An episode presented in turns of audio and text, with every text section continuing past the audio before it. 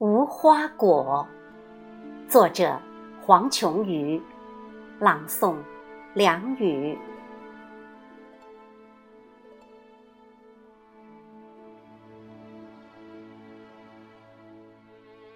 一生中，没有花开时的绚丽，也没有蜂蝶追逐的情趣，却能在生命的季节里。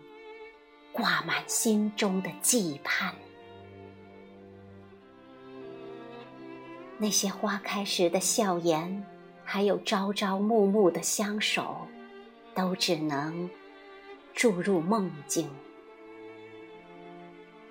蝉声、蛙鼓、虫鸣，催开心里的愁绪。几番风雨后。梦里绽放的不仅仅是花蕾，还有对爱情的沉醉缠绵，还有对生命的执着诠释，连同成熟在秋天里的果实的清香，任凭任凭寒霜冬雪，